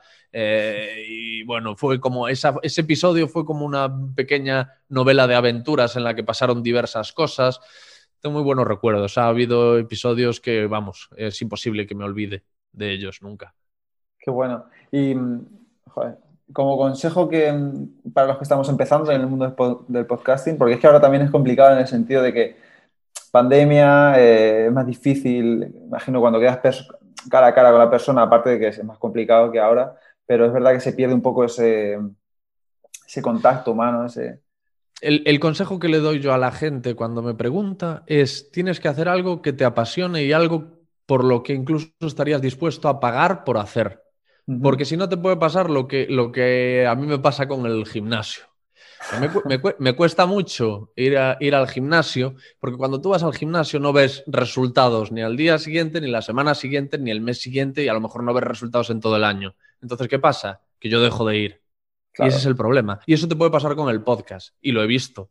Gente que dice, ah, vale, esta es la mía, ahora lo que está funcionando es esto, y aquí es donde voy a encontrar yo mi sitio que es que es muy loable intentarlo, pero eh, si partes de esa base y, dices, no, eh, lo que funciona muy bien en el podcast es el misterio, pues voy a hacer un podcast de misterio, lo que funciona muy bien es el humor, pues voy a hacer, no, si te, yo lo que le digo siempre a la gente es que lo más bonito del podcast, y a lo mejor no soy el adecuado para dar este consejo cuando hago un formato tan sumamente abierto y tan ecléctico, pero si te, siempre pongo este ejemplo, si te, si, imagínate que te apasionan los esmaltes de uñas coleccionas eh, esmaltes de, esmaltes de uñas, que creo que el esmalte es, te pintas las uñas con esmalte de uñas. Bueno, pues coleccionas esmaltes de uñas, conoces todo tipo de marcas exóticas, el que está triunfando en Estados Unidos, porque hay gente que sabe mucho de estas cosas. Sí, sí, eh, sí. Entonces, y, eres un loco, una loca de los esmaltes de uñas.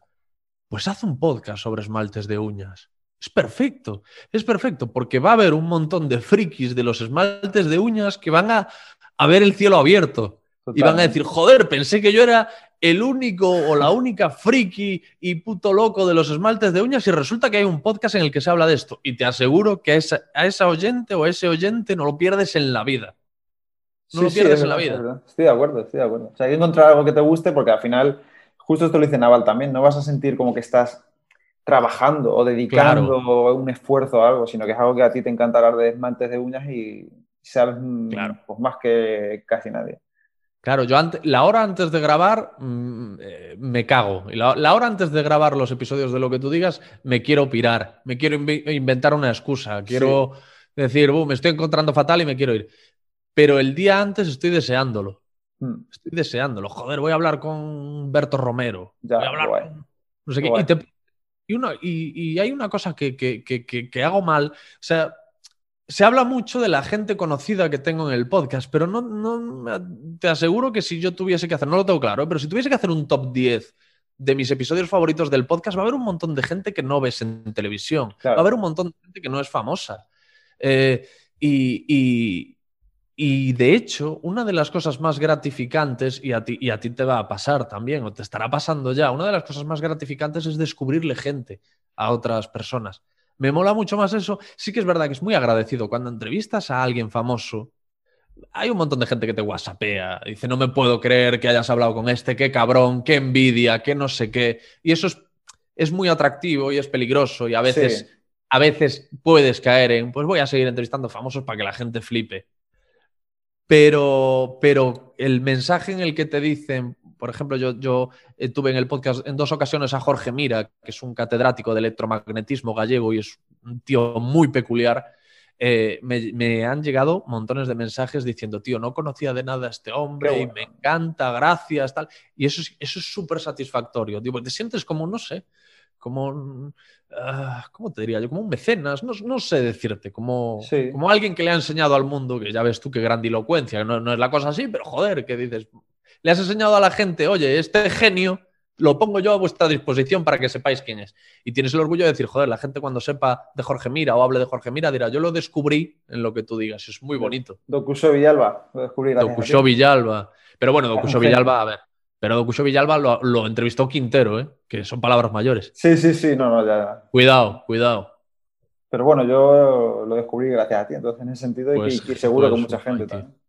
Pues eso es guay. Muy guay, muy guay. Además me encantó porque justo en la entrevista que hice antes con Jaime Rodríguez de Santiago, de un podcast que se llama Kaizen. De Kaizen, sí, sí, lo conozco. Él me recomendó eh, entrevistar a alguien eh, relacionado con el budismo. Y cuando lo vi dije, mira. Sí, porque hay, hay muchos. De hecho, no sé si lo si se lo comento a Dokusho, pero yo en algún momento en el que, en el que hablamos, no sé si off the record o durante la grabación, le comentaba, hay mucho de estoicismo en el budismo y me decía que, efectivamente, que están muy relacionados. Hay muchos principios que comparten. Dicen que esto fue porque, em, añadiendo el toque cultural, a esto de fue cuando Alejandro Magno fue a la India, al parecer uno de sus consejeros se enamoró de aquellas tierras y todo y aprendió la lengua y demás, entonces se dejó eh, imbuir, no sé si está bien dicho, eh, por, la cultura de allí y cuando volvió a Occidente fue, parece ser el que trajo la, toda la cultura del budismo Occidente, a Occidente y en parte eso influenció luego el estoicismo. Y... Alejandro Magno. No, no, su consejero, que no me ah, acuerdo vale, cuál es el nombre de... Sí, sí, pero muy interesante, joder, no lo sabía. Sí.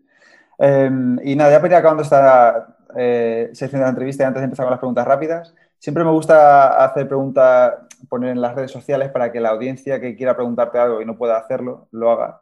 En, ese sentido me han llegado dos preguntas eh, interesantes.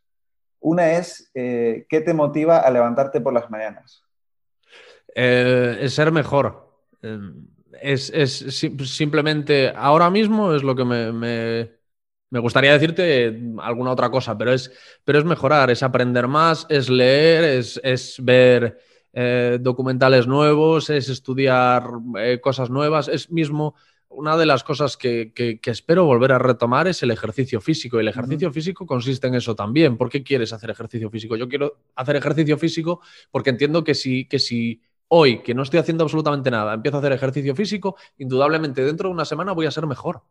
Sí, Voy a ser mejor. Y además, y hay una cosa que dice Seinfeld que me gusta mucho, que es, ¿por qué tenemos esa manía de eh, hablar de, la de, la mente, de la cabeza y el cuerpo como si estuviesen en dos estanterías diferentes.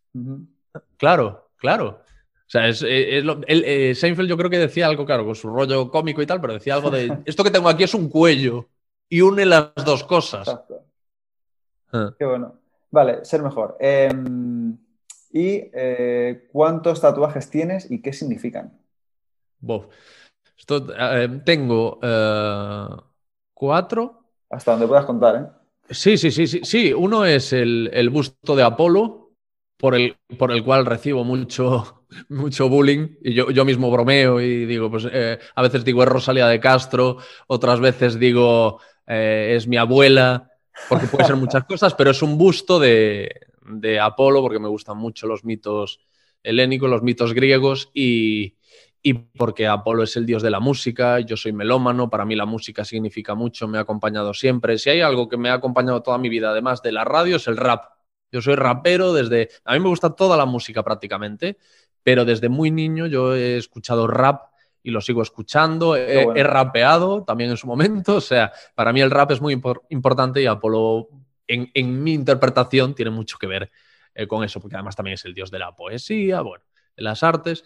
Em, después, aquí, mm, eh, en el otro lado del brazo, en el tríceps, tengo a un boxeador con, con el, texto Don't Try, que yo le doy también una explicación muy, muy estoica. El, boxeador y el Don't Try están en la tumba de Bukowski. En la tumba de Bukowski hay un boxeador y, y, debajo del Don't Try, que por lo visto era una filosofía que defendía eh, o una frase que significaba mucho para Bukowski que ha dado lugar a diversas interpretaciones. La que le doy yo al Don't Try es a no te obsesiones eh, con algo determinado, no hagas demasiado. A mí me parece que hacer demasiado siempre es... Eh, puede ser contraproducente. y, te voy a poner un ejemplo, a lo mejor es una estupidez, pero cuando yo hablo con la gente de esto es el ejemplo que utilizo. Digo, tú normalmente coges el coche, tú conduces, ¿verdad, Pepe? Sí, sí. A ver, tú coges el coche y no piensas estoy conduciendo. Coges el coche y tengo que ir al supermercado, coges el coche y tal. Pero si yo voy a tu lado de copiloto y te digo desde el, desde el inicio del camino, a ver qué tal conduces, a ver, y te voy mirando las manos, a ver cómo estás poniendo las manos y el pie, entonces tú estás, te esfuerzas, prestas más atención. Yo creo que no nunca condujiste peor de lo que vas a conducir en ese momento en el que yo te estoy diciendo, a ver, a ver, ¿y las manos cómo las pones? Uy, las manos no se ponen así. Y te obligo a estar esforzándote demasiado. O sea, hay cosas que tiene que ver con todo lo que hemos hablado a lo largo de la charla, tiene que ver con el take it as it comes de, de Maharishi, de tomar las cosas como vienen, de, pues eh, eh, significa un poco, pues eh, para mí dice, viene a decir eso.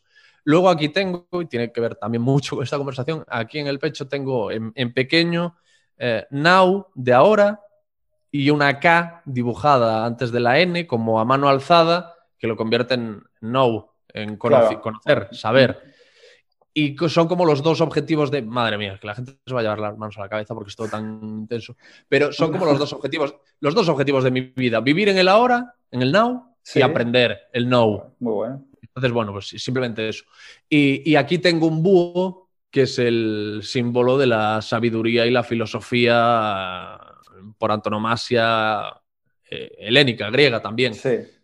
Pero, ojo, todo es aspiración todo es aspiración. Que por cierto, ahora que hablamos de que todo es aspiración, mi madre tenía la preocupación de, que yo me tatúe ahí Apolo, pero si la gente se creía que lo llevaba por el dios de la belleza.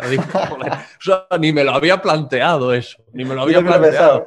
Pero, y, lo mismo que te he contado de saber, de sabiduría, son aspiraciones, son objetivos. Eh, nunca jamás voy a, ser, a ser un sabio, pero siempre voy a querer serlo, ¿no? Y al final muchas veces es más importante el camino que, la, que la meta. Sí, totalmente. Qué guay. Eso me recuerda también a otra cosa que decían los estoicos, ¿no? Que ellos tienen su... Si has leído las cartas de Séneca, las cartas morales siempre está hablando del sabio, ¿no? Y es como el sofos, ¿no? El ideal que tienen ellos contra el que se miden constantemente, ¿no? Para ver si están mejorando. parecido. Sí. Em, y Schopenhauer dice que la, que la mejor forma de vivir es, es, la, intelectual, ¿no? La, la, de aprender, la de ser más, más sabio, la de cultivarse. Dice que eso es el, el, es por lo menos lo que es el camino de él para, la, para llegar a la felicidad. Y de nuevo, es, es, mi, es mi recuerdo y mi interpretación. No quiero que nadie se lleve, algún experto que nos esté escuchando que hizo una tesis sobre Schopenhauer y dice, ¿pero qué está diciendo este loco? Sí, yo siempre lo digo con mucho cuidado también, porque yo siempre digo que me abrí esto de estoicismo para aprender, no para, claro, no para dar lecciones, ni para... Es verdad que cuando pasan meses o años ya vas entendiendo un poco, pero no, no tengo ni idea, como quien dice. Vale, y ya para ir cerrando la entrevista, eh, preguntas rápidas, ¿vale? Eh, para que te conozcan algo más personalmente. Mm, ¿Cuál es el libro que más has regalado y por qué? El hombre en busca de sentido de Víctor Frankel. Claro, lo conoces, ¿cómo no? pues eh, eso es, mucho estoicismo. Es que es cierto, es que al final es todo, para mí todo lo que, lo que tiene valor y es aplicable en la vida viene de ahí. Y, y y el, lo que dice, lo que viene a decir al final el hombre en busca de sentido de Víctor Frankel es que, lo importante es lo que está aconteciendo dentro de uno y no fuera, ¿no? Y, lo dice desde la perspectiva de un, de un refugio, o sea, de una persona que está en un campo de concentración nazi, no, De, no de alguien que, que... Es que al final, esto se lo decía el otro día, no sé si a Marcos Vázquez o, a quien cuando hablábamos de la depresión le decía que una de las cosas terribles de la, depresión es que eh, en un porcentaje altísimo de las ocasiones la padece o le afecta a alguien que no tiene una vida tan terrible, que no tiene una vida terrible, que tiene una vida normal. Y entonces al, malestar que, por el que estás pasando, al propio sufrimiento, se suma el, sentimiento de culpabilidad, de, quién, cómo me atrevo yo a estar mal y a estar como estoy con la vida que tengo. Entonces te, digo esto porque, porque eso no, no hay de eso. En el, en el caso de Víctor Frankel no, podía, no podría estar en peor situación que en la que pergeñó ese libro o la situación que vivió y que luego volcó en, ese libro, en, Busca del Sentido, que es el que más he regalado y que a mí me regalaron primero. A mí me lo regaló mi amiga Lucía, que si escucha esto le mando un beso y, me pareció increíble. O sea, es un libro que ya me quedó grabado para los restos. Sí, a mí me gustó mucho también y es buenísimo porque además el estoicismo es algo que te prepara para la adversidad, ¿no? Entonces, en ese sentido, dudo mucho que haya algo más adverso en el mundo. Claro. probablemente sí, pero que estar en un campo de concentración nazi, mientras está tu familia, que no sabes si está viva, si está muerta y demás, que, que eso que, porque si estás tú solo al final, pues evidentemente también es horrible, pero, pero no tienes a seres queridos al otro lado, o sea, Claro. si están vivos o no. O sea, me parece. ¿Quién te va a hablar mejor de, de resiliencia Claro. que, que- que Víctor claro. Frankel? Claro, es, es eso. sí. Es eso, porque además, y es lo que tú dices, lo terrible de la situación de él es que casi, a veces yo creo que casi es peor la incertidumbre que el, que el conocimiento de algo terrible. O sea, que es peor el temerlo que saberlo a Muchas veces. sí. Y él no sabía qué pasaba con su familia, ¿no? Es tremendo. La verdad es que es un Sí. libro, uf, que es, Es que es, eh, o sea, para- si, si tú lees ese libro y no cambia nada en ti o no deja nada en ti, míratelo porque o, o eres un psicópata o estás vacío, vacío por dentro, porque Sí. es, te remue- remueve todo. Es inolvidable la lectura de ese libro, Vale. ¿en, ¿en qué te gustaría mejorar? en todo. En todo. En abso- Si no sabéis hacerte la absolutamente pregunta. ¿no? Porque ya hemos hablado de esto. Claro, absolutamente todo. No hay una cosa que, que yo te diga, y esto ya sí. No, no, en todo. Hasta en cómo me lavo los dientes. En todo. Vale, pues entonces, eh, ¿a quién te gustaría conocer que no hayas podido hacerlo? Eh, en el sentido de figura, quien tú quieras. Puede ser histórico, puede ser actual, o puede ser alguien que te gustaría entrevistar. ¿A quién te gustaría conocer? Pues me encantaría conocer a Schopenhauer. Eh, me encantaría conocer a Schopenhauer, a Ricky Gervais, a Stephen Fry. O sea, estoy mezclando a alguien que lo tengo más bien complicado con gente que lo tengo complicado, pero relativamente posible. Sí. Eh, a, a mucha gente. eh, eso, de los actuales, Sam Harris, Richard Dawkins, pero, pero Schopenhauer. Por eso que te digo, porque me parece, para mí es como, como eso, como un abuelo abuelo. cascarrabias, pero del que hay mucho que aprender. Qué bueno. Sí, creo que lo comparto contigo. Yo diría casi más a Marco Aurelio, pero bueno, es verdad que estoy un poco sesgado.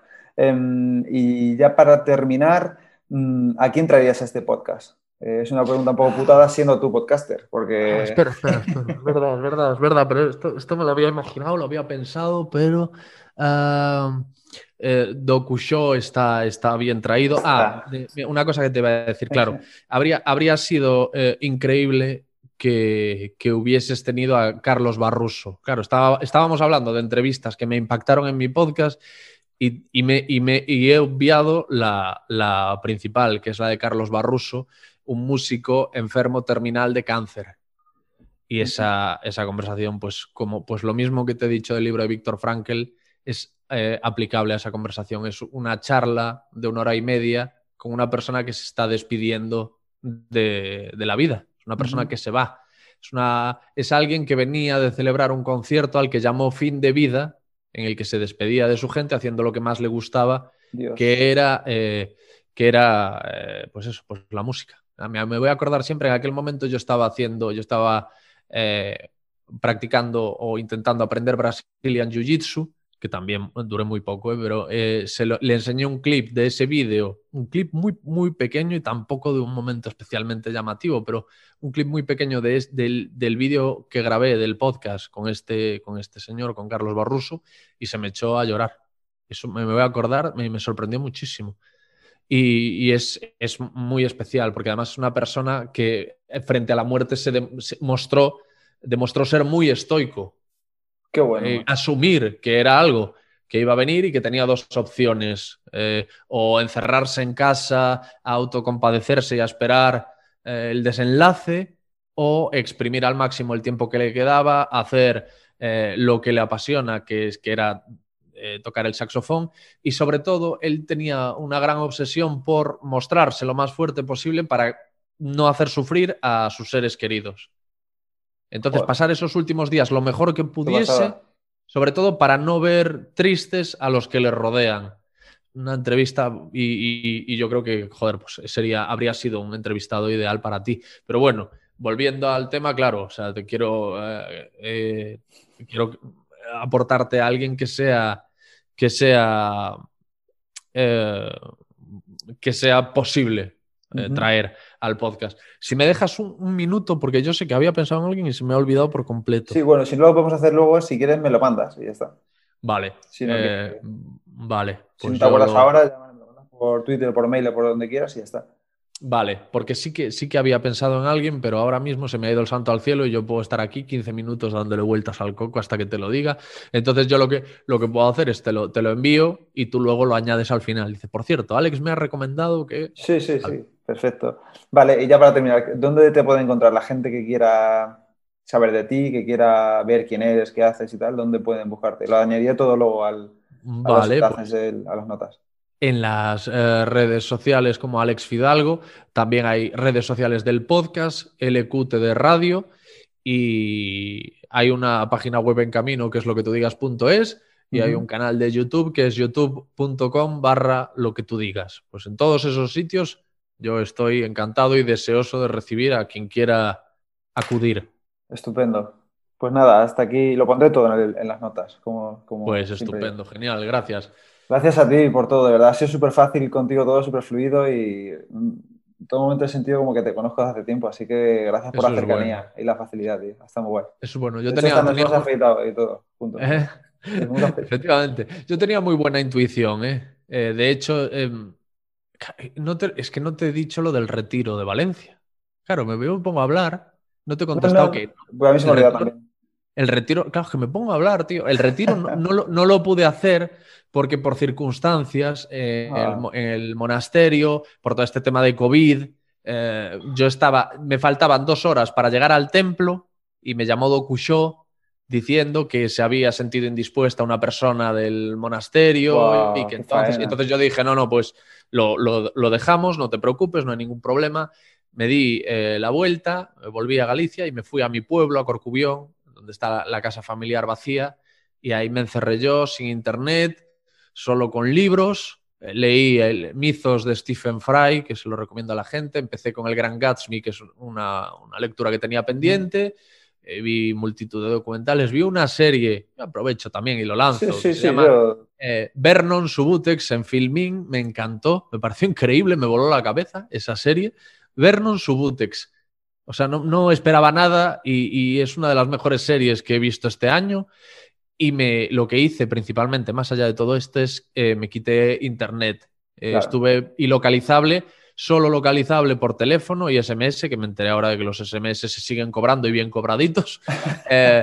Eh, pero fue de las mejores cosas que, he hecho. Porque yo, pero yo me analizo muy bien y ya me conozco y sé más o menos qué me está pasando y yo sé que me está afectando ya el tema de las redes sociales, el móvil, toda la información del, coronavirus. Llevo tres años haciendo lo que tú digas sin apenas parar más de una semana, combinándolo con otros trabajos. Entonces, es como, como si me estuviese quedando ya sin combustible. Lo, estaba notando.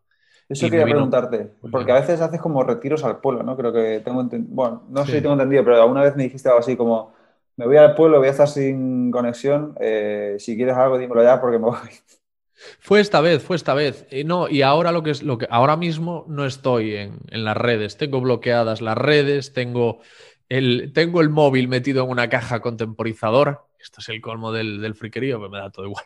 Tengo metido el móvil en una caja contemporizador que no se va a abrir hasta mañana a mediodía y estoy alejado de todo. Porque yo llego un momento, además, en que me daba cuenta de que, de que abría las redes sociales y por X razones, por las razones más variopintas, mm, el, paseo que me daba por las redes sociales, yo me daba cuenta de que mm, me quedaba peor cuerpo, ¿sabes? O sea, estaba peor, por lo que sea, más enfadado, más triste. Sí, te entiendo. Es decir, en resumidas cuentas, que no me sentaba bien.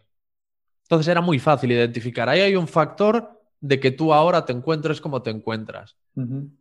Realmente, eso es como tú cuando vas con alguien que sabe mucho del gimnasio, un tío de estos, un culturista que lleva yendo al gimnasio 20 años, el tío sabe perfectamente cómo funciona su cuerpo, sabe, ahora le tengo que dar estímulo a las piernas porque no sé qué, ahora tengo que centrarme en los brazos, ahora tengo que comer. Tú cuando, cuando hablas con alguien experimentado es gente que incluso puede, eh, por X razón, imagínate, por una lesión, perder la forma y la recupera enseguida. Porque conoce tanto su cuerpo que sabe perfectamente lo que tiene que hacer. Tengo que hacer tantas repeticiones, tengo que hacer no sé qué. A mí me pasa algo así parecido con la cabeza ya noto muy bien, estoy tan... Eh, eh, me he estudiado tanto a mí mismo que me doy cuenta cuando hay algo que no está yendo bien. Y digo, ah, eh, hago un repaso. mira, las redes sociales esto no te está sentando bien. esto sí te está sentando bien. Intenta seguir haciendo esto. Y es un poco, es lo más parecido que, que podemos encontrar, por lo menos los que somos así, como soy yo, para estar tranquilos y bien. Fíjate que hace poco leí un debate que, no sé si has leído el libro Hábitos Atómicos de James Clear, que está muy guay. Y él dice que para tener hábitos, para cumplir con los hábitos, tienes que hacerlos fáciles, ¿no? Claro. Y visibles o obvios. En ese sentido dicen, eh, había un debate en un grupo estoico que decían los autores estoicos de hoy en día que debes al revés, que debes, en vez de ponerte las cosas fáciles, ponértelas difíciles y afrontarlas. O sea, eh, en tu caso, por ejemplo, sería, vale, lo fácil es, lo fácil entre comillas, guardar el móvil en una caja, cerrarla hasta tal hora. Lo difícil y lo que deberías hacer, según ese debate, sería, vale, tengo aquí el móvil, voy a verlo, cómo me siento, analizo y trabajo eso y soy capaz de dejarlo. Ya, eh, te confieso que a mí ese, razonamiento me pone muy nervioso. Sí, sí, me pone, sí, muy, me pone muy nervioso porque el, el, problema que yo tenía con el teléfono es una, es una había desembocado claramente en una adicción. Y si alguien duda de si esto es así, eh, Molo Cebrián, el presentador de Entiende tu mente, que es uno de los nombres que yo podría recomendarte para traer aquí, eh, eh, me pidió para un estudio que está haciendo él que instalase una aplicación en el teléfono que lleva, hace un recuento de las horas que dedicaste en un día al, móvil. Y mi móvil yo llegaba a tener 12 horas de uso. Esto es el tiempo que uno está pero claro, como, como, como, como juegas con que tu trabajo también está en las redes sociales, o sea, hay varios, eh, varios problemas de ese tipo. Entonces, ¿qué te quiero decir yo con esto? Que eh, también lo difícil para un drogodependiente es ponerle una jeringuilla en la mesa, una raya en la mesa, una copa de whisky en la mesa y decirle, tienes que razonar y pensar que no, que no puedes. sí, claro, es complicado. La vida no es, Ese tipo de comentarios, es que ese tipo de, de, razonamientos me parecen peligrosísimos, me parecen muy peligrosos porque apelan un poco a la debilidad y me parece que apelar a la, debilidad... Ah, pones eh, en un aprieto muy grande a la persona que está sufriendo. Eso de tienes que ir a lo difícil. Lo difícil para el drogodependiente es alejarse de la droga. El medio, ¿qué más da? Lo difícil para mí es alejarme del teléfono. ¿Qué más da que lo meta en una caja, que lo tenga aquí o que lo tire en mi coche? Es decir, el hecho de, el hecho de, comprarme una puta caja en la que meter el teléfono y de contártelo a ti tampoco es fácil. Tampoco te deja en buena posición, tampoco es algo de lo que presumir. No, bueno, pero, puede ser útil para mucha gente. A, mí, a mí me funciona. Igual que hay otra gente que coge. Eh, es que esta caja la descubrí en el documental del dilema de las redes. Ah, y, sí, en sí, dilema, y en el dilema de las redes le metían a un niño el móvil en esa caja. La y, y, el niño cogía un martillo y lo reventaba. Bueno, pues para ese niño la caja no sirve. Pero para mí, pero para mí sí. Te quiero decir, no llega al punto la, adicción de. No, es, es, una cosa muy rara, tío. Y creo que hay, creo que hay una explicación de algún tipo a, a esa conducta. Pero es como que el hecho de meter el teléfono en esa caja y saber que el teléfono está en una caja que no puedo abrir hace que en tiempo récord me explique a mí mismo, tío, no puede ser, no hay teléfono. Y sigo tirando el resto del día. Claro. ¿Sabes? Sí.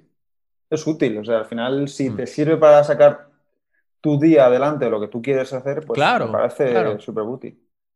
Yo creo que eso, que tenemos que optar por lo que. Por lo, por lo fácil, como dice el libro este, ¿no? Claro, claro. Porque es que además eh, es, es lo que dices. Si haces cosas difíciles para no tener eh, el móvil, lo puedo hacer hoy, porque me lo puedo poner como un reto. Hoy, y lo podría hacer, ¿eh? Yo me podría poner como un reto hoy. Pues voy a tener el teléfono aquí y no lo voy a tocar. Lo, me lo podría poner como reto y lo podría cumplir. Hmm. Pero mañana, pasado y al otro. Sí, el problema es cuando entras en el automatismo, ¿no? Y no siempre estás, no siempre tienes la lucidez de razonarlo. Entonces, es verdad que. Claro, imagínate que, qué sé yo. Por ejemplo, yo creo que todos somos más propensos a caer en hábitos no saludables o en cosas que tratamos de evitar si, por lo, si vivimos alguna circunstancia adversa.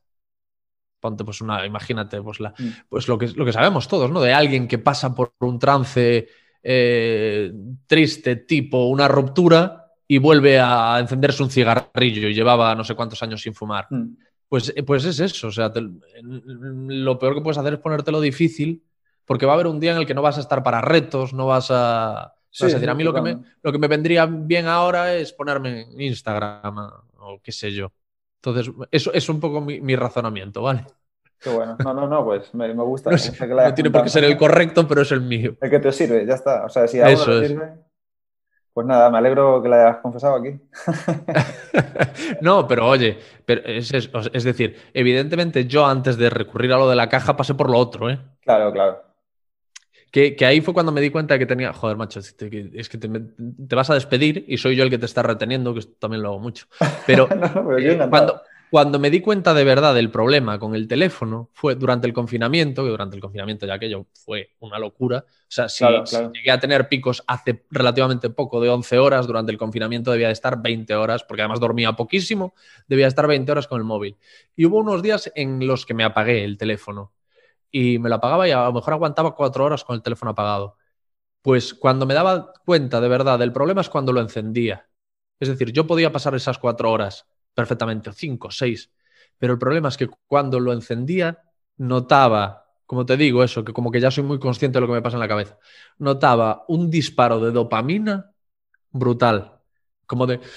Uf, Sí, sí. es sí. como de un alivio al encender el teléfono que digo, esto no tiene sentido. Claro, claro, claro. Tiene sentido que yo sienta este alivio al encender el teléfono. No tiene sentido que, que me suponga tal gustazo encender el teléfono. Y ahí fue cuando dije, hostia, ahí se me encendieron todas las luces. Hasta tal Todas las punto luces de notaras, alarma. tío. Todas las alarmas. ¿eh? Hasta tal punto que tú lo notaras, ¿no? Que, Claro, claro, claro, claro. Que la dopamina te- suele ser silen- silenciosa, ¿no? O inconsciente, por así decirlo, porque tú estás ahí mirando, te han dado like, te han comentado, te has Sí. O- eh, te hablo de dopamina, pero mm, eh, olvidándonos de neurotransmisores, simplemente bienestar. Yo sentía un... al- la palabra es alivio. Como un alivio, como de, uff, uff, ya encendí el teléfono. Qué Eso bien. me pasa cuando, cuando soy capaz de dejarme el móvil en casa, que digo, vale, me voy por ahí de conversación, de lo que sea, quiero estar allí, no quiero estar mirando el móvil inconscientemente. Eso es. Y cuando vuelvo a casa, lo primero que hago es mirarlo y decir, vale, ya, ya me he puesto, ya, o sea, Es ya- que, horror- es que eso es horrible, tío. Sí, sí, sí, sí, sí. Es horrible. Y eso Sí, pero yo creo que la gente a lo mejor no lo reconoce, pero creo que a casi todo el mundo hoy en día le, Sí, le ¿verdad? puede pasar. Pues a mí eso me preocupó mucho. Ahí fue cuando yo me, me rayé y dije, no, esto no puede ser, tío. No puede ser este, este- esta inyección de, de- alegría por encender el teléfono. Ya, ¿no? ya. Esto no está bien. Bueno, pues igual lo dejamos como punto de inflexión justo para Sí. terminar. Sí, porque ya, vaya, vaya chapita, Pepe. Vaya chapita, Pepe. Madre mía. Ah, está muy bien, Madre me mía. pasa muy bien. Y creo que está en mi, en mi, ¿cómo se dice? En mi zona de flow porque se me pasa volando. No, yo, yo también, ya te digo, tenía muy buena intuición y, y- y la, la has, confirmado mis, mis, has alcanzado mis expectativas y las has superado porque me he sentido muchas muy bien, gracias. muy cómodo y he disfrutado un montón, tío. Lo mismo digo. Espero, espero que a la gente le sirva de algo lo dicho y que no le, no le resulte demasiado pesado.